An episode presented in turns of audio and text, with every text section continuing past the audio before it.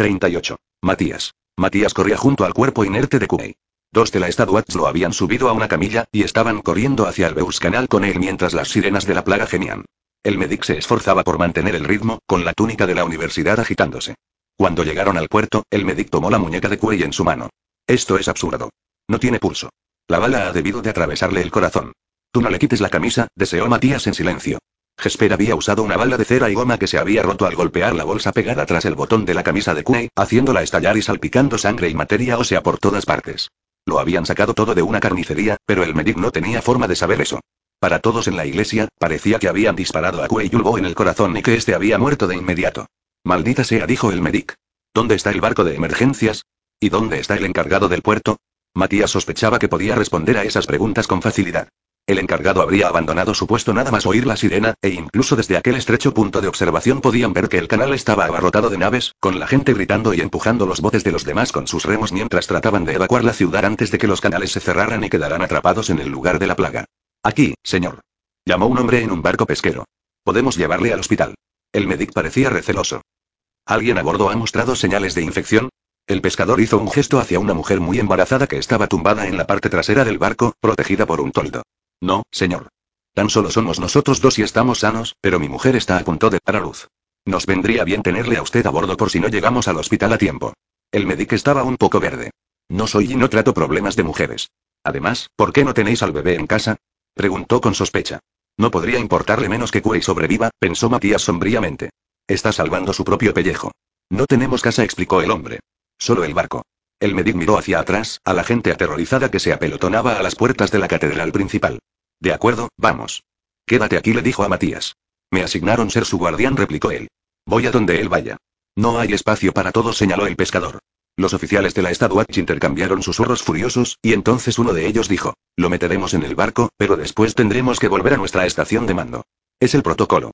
Kaz había dicho que los oficiales no querrían ni acercarse a un hospital durante el brote, y tenía razón. Matías apenas podía culparlos. Pero podríamos necesitar protección, protestó el medic. ¿Para un muerto? Replicó el oficial. Para mí. Soy un medic viajando durante una plaga. El oficial se encogió de hombros. Es el protocolo. Subieron la camilla al barco y se fueron. No tienen sentido del deber, resopló el medic. No tiene buen aspecto, señaló el pescador, mirando a Kuei.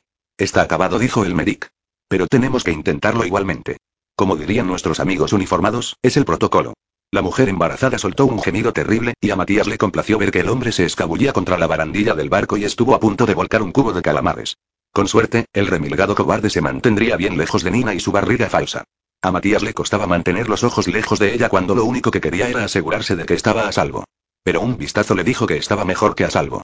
Su cara estaba encendida, y sus ojos luminosos como esmeraldas. Aquella era la consecuencia de que usara su poder, sin importar qué forma tomara.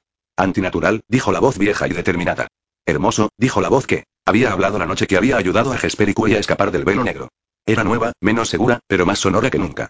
Matías asintió con la cabeza en dirección al pescador y Rotti le guiñó un ojo, tirándose brevemente de la barba de su disfraz. Condujo el barco con rapidez por el canal. Mientras se acercaban al Zensbridge, Matías captó el enorme barco de botellas situado debajo.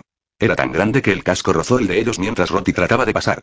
El hombre que lo dirigía y Rotti se metieron en una acalorada discusión y Nina soltó otro lamento, lo bastante largo y sonoro como para que Matías se preguntara si estaba tratando de competir con la sirena. Tal vez podrías respirar profundamente, sugirió el Medit desde la barandilla. Matías le lanzó a Nina una sutil mirada de advertencia. Podían fingir un embarazo, pero no un parto de verdad. Al menos, no creía que pudieran. A esas alturas, veía a Kaz capaz de cualquier cosa. El medic le gritó a Matías que le llevara su maletín. Él fingió trastear con este un momento, extrajo el estetoscopio y lo metió tras una pila de redes, por si acaso el medic quisiera escuchar la barriga de Nina. Le entregó la bolsa. ¿Qué está buscando? Le preguntó, tratando de desviar la atención del medic del otro barco mientras intercambiaban el cuerpo de Cuey por el cadáver que habían robado de la morgue el día anterior. En cuanto Sturmon sacó a Genya de la iglesia, pararon bajo el puente para modificar la cara del cadáver y elevar su temperatura corporal. Era esencial que no pareciera que llevaba mucho tiempo muerto. Un sedante respondió el medic. ¿Es seguro para la embarazada? Es para mí.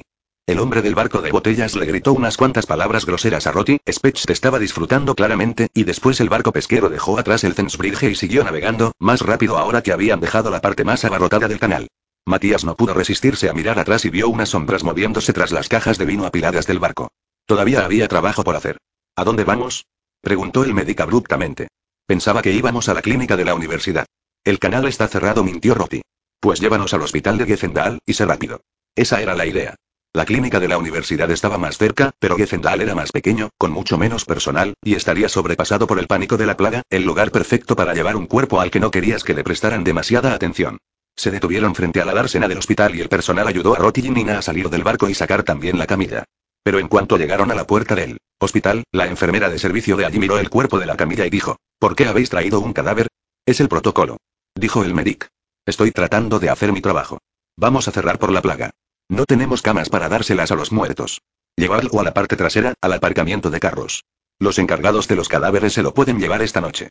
Los miembros del personal doblaron la esquina con la camilla.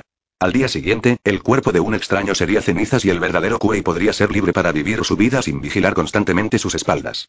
Bueno, al menos ayudada a esta mujer, está a punto de y el medic miró a su alrededor, pero Nima y Roti habían desaparecido. Ya han entrado, explicó Matías. Pero la enfermera dijo con brusquedad, ¿va a quedarse aquí todo el día bloqueándome la puerta o va a entrar a ayudar? Me necesitan en otra parte, respondió el medic, ignorando la mirada de incredulidad de la enfermera. Qué mala educación tienen algunos, balbuceó, sacudiéndose la túnica mientras se iban del hospital. Soy un alto cargo en la universidad. Matías hizo una profunda reverencia. Le doy las gracias por intentar salvar a mi protegido. Ah, bueno, sí. Por supuesto. Tan solo estaba haciendo lo que exige mi juramento. El medic miró con nerviosismo las casas y negocios que ya estaban empezando a cerrar las puertas y sellar las ventanas. Tengo que irme a la clínica. Seguro que todos estarán muy agradecidos por su trabajo, dijo Matías, convencido de que el medic pretendía correr a casa para meterse en su habitación y hacer una barricada contra cualquiera que resoplara siquiera. Sí, sí, respondió el medic. Buen día y buena salud. Se apresuró a bajar la estrecha calle. Matías se encontró sonriendo mientras corría en dirección opuesta. Se encontraría con los demás en Zensbridge, donde esperaba que pudieran revivir pronto a Kuei. Volvería a estar con Nima y tal vez, tal vez, podrían empezar a pensar en un futuro. Matías el bar. Dijo una voz alta y quejumbrosa. Se dio la vuelta y vio a un chico en mitad de la calle desierta. Era el joven Druskelle con el pelo blanco como el hielo que lo había fulminado con la mirada de forma tan feroz durante la subasta. Llevaba un uniforme gris, no el negro de un oficial Druskelle ascendido. ¿Había seguido a Matías desde la iglesia? ¿Qué había visto? El chico no podía tener más de 14 años. La mano con la que sujetaba la pistola estaba temblando. Te acuso de traición, añadió con la voz rota, alta traición contra Fgerda y tus hermanos Druskelle. Matías levantó las manos. No estoy armado. Eres un traidor a tu tierra y a tu dios. No nos conocemos. Mataste a mis amigos. En el ataque a la corte de hielo. Yo no maté a ningún Druskelle. Tus compañeros sí. Eres un asesino. Humillaste al comandante Bloom. ¿Cómo te llamas? Preguntó Matías con suavidad. Aquel chico no quería hacer daño a nadie. No importa. ¿Eres nuevo en la orden? Seis meses contestó él, levantando la barbilla. Yo me uní cuando era todavía más joven que tú. Sé lo que es estar allí, los pensamientos que te meten en la cabeza. Pero no tienes que hacer esto. El chico tembló todavía más fuerte. Te acuso de traición, repitió. Soy culpable, dijo Matías. He hecho cosas terribles. Y si lo deseas, volveré a la iglesia contigo ahora mismo. Me enfrentaré a tus amigos y comandantes y que me juzguen como crean conveniente. Estás mintiendo. Incluso les dejaste matar a ese chico Shu que se suponía que debías proteger. Eres un traidor y un cobarde. Bien, creía que Kuei estaba muerto. Iré contigo. Tienes mi palabra. Y tú tienes la pistola. No tienes nada que temer de mí. Dio un paso hacia adelante. Quédate donde estás. No tengas miedo. Te controlan usando el miedo. Encontraremos la forma de hacerles cambiar de idea. El chico tan solo llevaba seis meses en la orden. Podía llegar hasta él. Hay muchas cosas en el mundo de las que no tendrías que tener miedo, si tan solo abrieras los ojos. Te he dicho que te quedes donde estás. No quieres hacerme daño. Lo sé. Yo fui como tú una vez. Yo no me parezco en nada a ti, replicó el chico, con los ojos azules ardiendo. Matías vio la furia en ellos, la ira. La conocía muy bien. Pero se sorprendió igualmente al oír el disparo.